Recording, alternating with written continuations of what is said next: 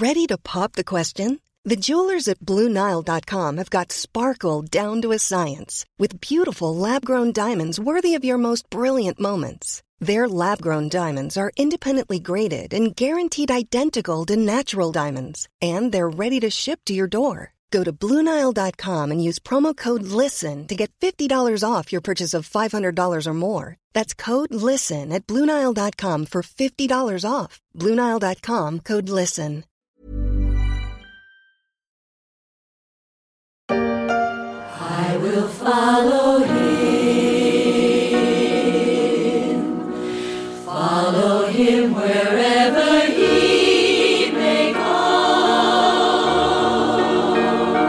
Vous pouvez l'avouer, quand on vous parle d'un couvent de sœurs aux États-Unis, vous avez tout de suite, comme moi, l'image de Whoopi Goldberg dans Sister Act, I Will Follow Him. Mais connaissez-vous les Sisters actionnaires, des sœurs investies sur les marchés financiers et porteuses d'une démarche responsable, des femmes que les marchés ont envie de suivre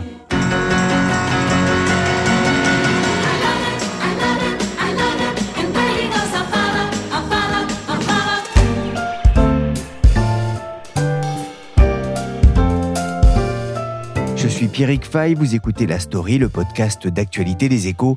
Chaque jour, la rédaction du journal se mobilise pour analyser et décrypter l'actualité économique, sociale et financière.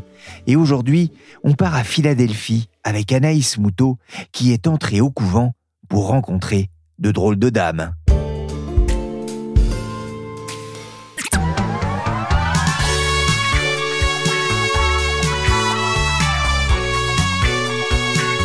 Préviens, le premier qui m'appelle Bosley prend la porte. Mais c'est vrai qu'elles sont étonnantes, les membres de la congrégation Saint-Francis de Philadelphie, fondée en 1855 dans la principale ville de Pennsylvanie par une immigrée débarquée de Bavière. Devenue veuve avec trois enfants, elle entra quelques années plus tard en religion. Un siècle et demi plus tard, l'établissement abrite encore près de 300 pensionnaires, dont certaines se sont découverts un nouveau sacerdoce, les marchés financiers, mais pas n'importe comment. J'ai eu plusieurs visions quand j'étais plus jeune. Et après chacune d'elles, la même pensée restait dans ma tête.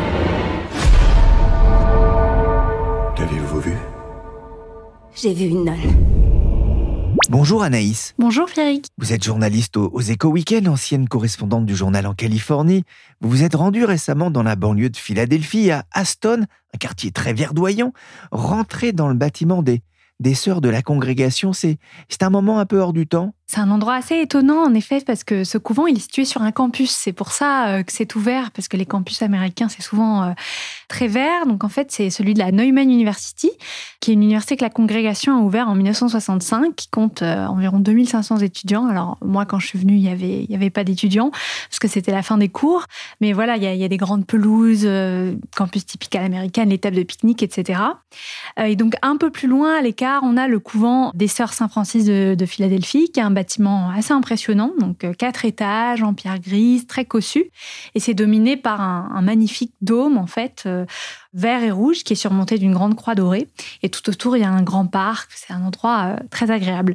Donc une bonne partie des sœurs, euh, il y a environ 300 sœurs dans cette congrégation, elles y vivent jusqu'à leur retraite euh, et là elles peuvent ensuite aller quand il y a de la place à la maison de retraite qui est juste en face. Donc c'est vraiment un peu comme une petite ville.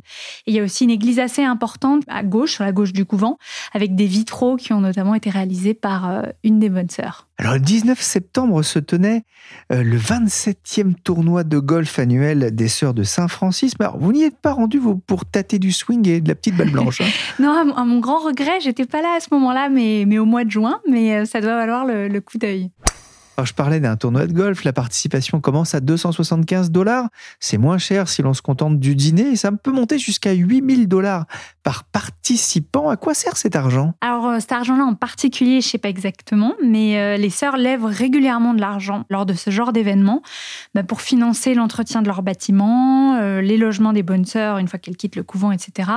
Mais aussi des opérations caritatives, des soupes populaires, donc différents types d'aides aux personnes dans le besoin. Vous avez pu rencontrer sœur Nora Nash. Alors, elle a la responsabilité d'investir aussi cet argent de la congrégation. Et notamment d'investir en bourse. Qu'est-ce qui les a poussées à devenir des, des boursicoteuses? Alors en fait, les sœurs, elles ont de plus en plus de mal à obtenir assez d'argent via justement ce type euh, d'événements caritatifs, via les dons des croyants aussi, pour euh, donc entretenir leur bâtiment et tout simplement euh, payer pour la vie des bonnes sœurs, puisque aujourd'hui on a quand même un, les bonnes sœurs, comme le reste de la population, vivent de plus en plus tard et donc coûtent cher en termes de retraite, d'assurance santé, etc. hein. on est aux États-Unis, donc il n'y a pas vraiment de couverture santé publique de bonne qualité, ça coûte cher.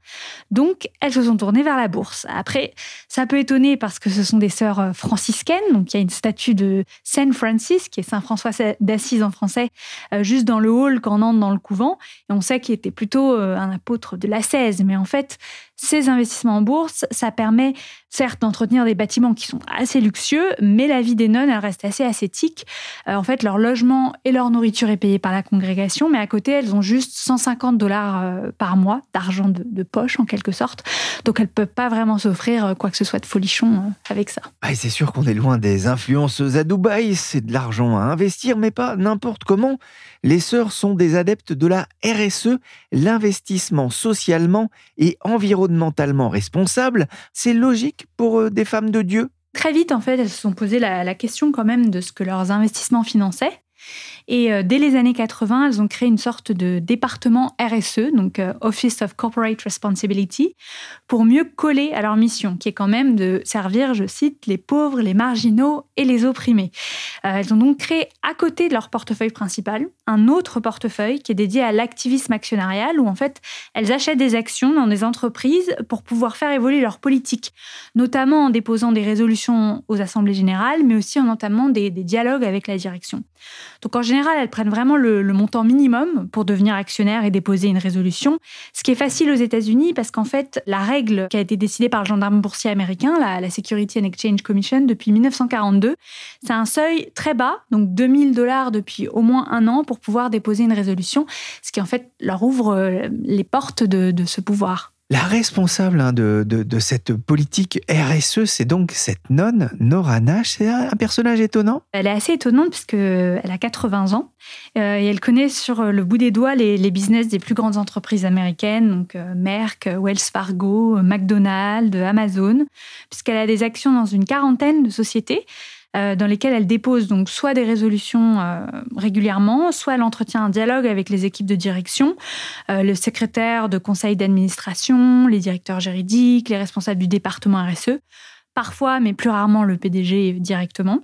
Euh, c'est une Irlandaise, en fait, à l'origine, euh, qui rêvait de devenir euh, bonne sœur pour devenir missionnaire en Afrique. Mais sa mère n'a pas voulu.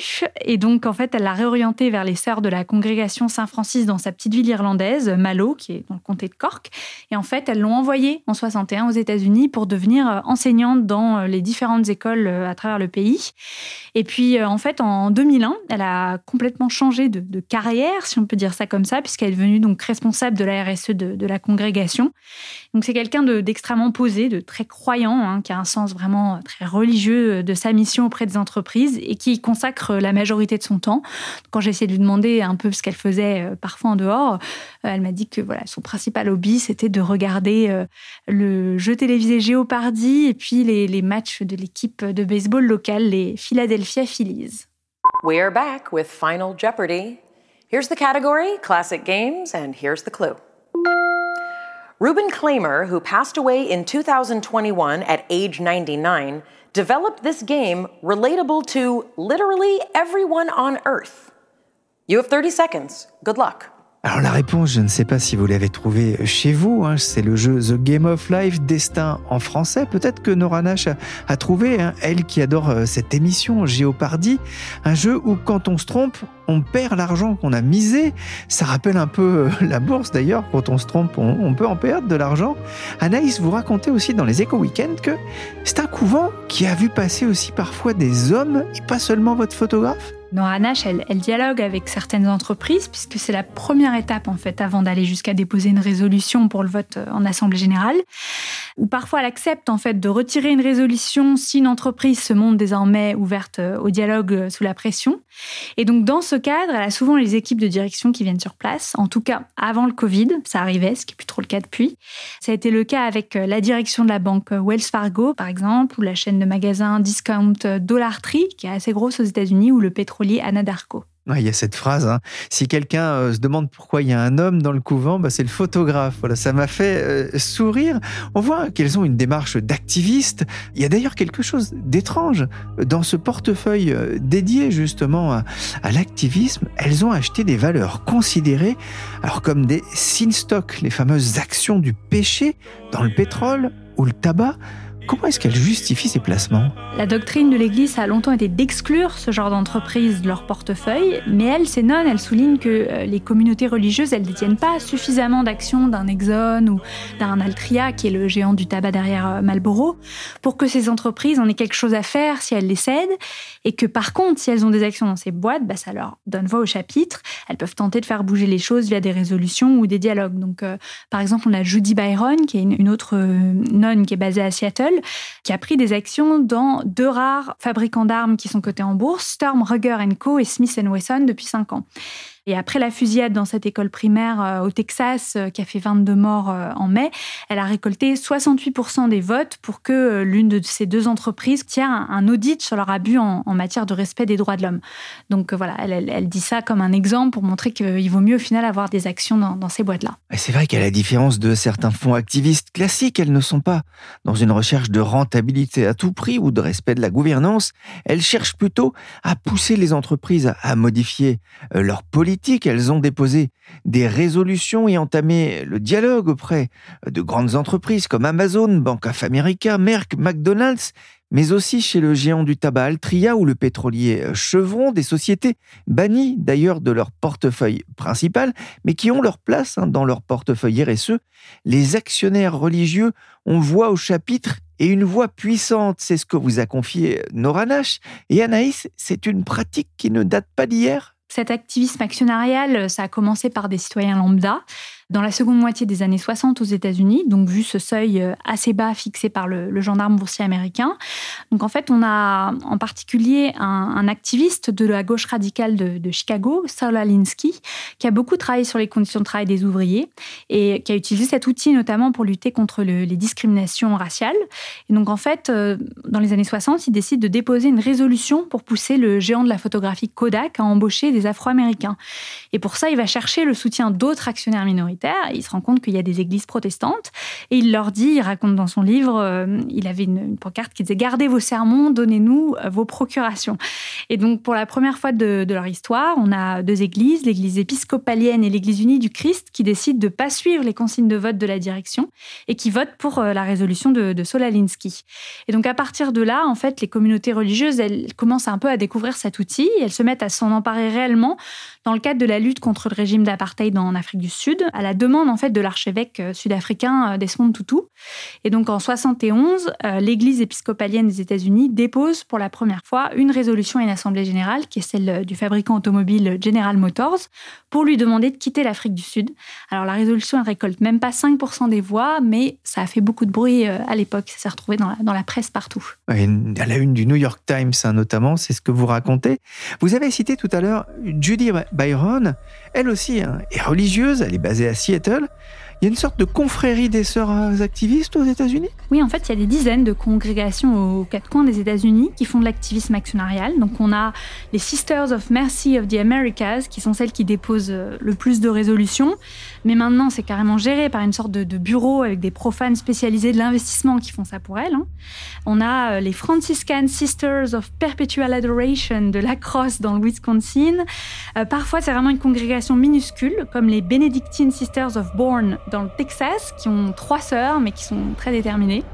Donc euh, voilà, en fait, ce qui s'est passé, c'est que avec cette lutte contre l'apartheid, les, les communautés religieuses se sont dit qu'elles avaient un rôle à jouer pour influencer les entreprises, et elles se sont rassemblées au sein d'une association qui s'appelle l'Interface Center on Corporate Responsibility, donc ICCR, pour s'associer et déposer des résolutions ensemble, et aussi éduquer d'autres investisseurs non religieux. Donc là-dedans, Aujourd'hui, il n'y a pas que des congrégations de sœurs, il y a des fonds de pension d'église, il y a des systèmes de santé privés catholiques, et aujourd'hui donc aussi des investisseurs euh, non religieux.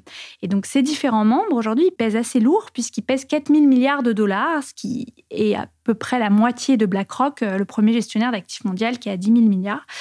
Donc, euh, si on regarde le total, en fait, entre 2004 et 2016, les membres de cette coalition ICCR ont déposé près du quart des résolutions environnementales et sociales aux États-Unis.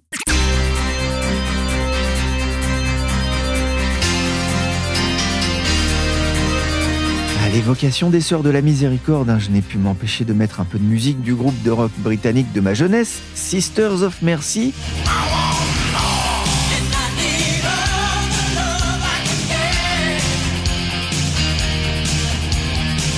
Elles en veulent plus pour leurs ouailles et elles en demandent plus aux entreprises. hein. Ce réseau à qui vous le disiez une véritable influence dans les assemblées générales. Il faut dire qu'avec 4 000 milliards de dollars d'actifs sous gestion, il y a de quoi peser. Avec cet argent, elles pourraient posséder deux fois toutes les entreprises de l'indice CAC 40, ça vous donne une idée. D'ailleurs, euh, comment mettent-elles la pression sur les entreprises pour qu'elles respectent mieux euh, ces critères de l'ESG Alors, leur premier outil, c'est ce qu'elles appellent le, le dialogue avec une société. Donc, euh, si elles considèrent qu'une politique est problématique, elles vont écrire à, à la direction de l'entreprise pour demander un rendez-vous et expliquer pourquoi elles veulent des modifications. Et si la société s'engage dans ce processus, elles peuvent travailler ensemble. Mais si la société ne répond pas, ou que la nonne se rend compte que le processus de dialogue, bah, c'est un peu une excuse, euh, que ça traîne, qu'il n'y a aucune volonté en fait de l'entreprise de changer, elle va pas hésiter à déposer une résolution et elle n'hésite pas à en redéposer euh, chaque année si elles ont un score trop faible, même si elles sont quand même limitées là-dessus par les règles euh, du gendarme boursier qui permet pas vraiment de. Il faut trouver des petites manières de changer la résolution.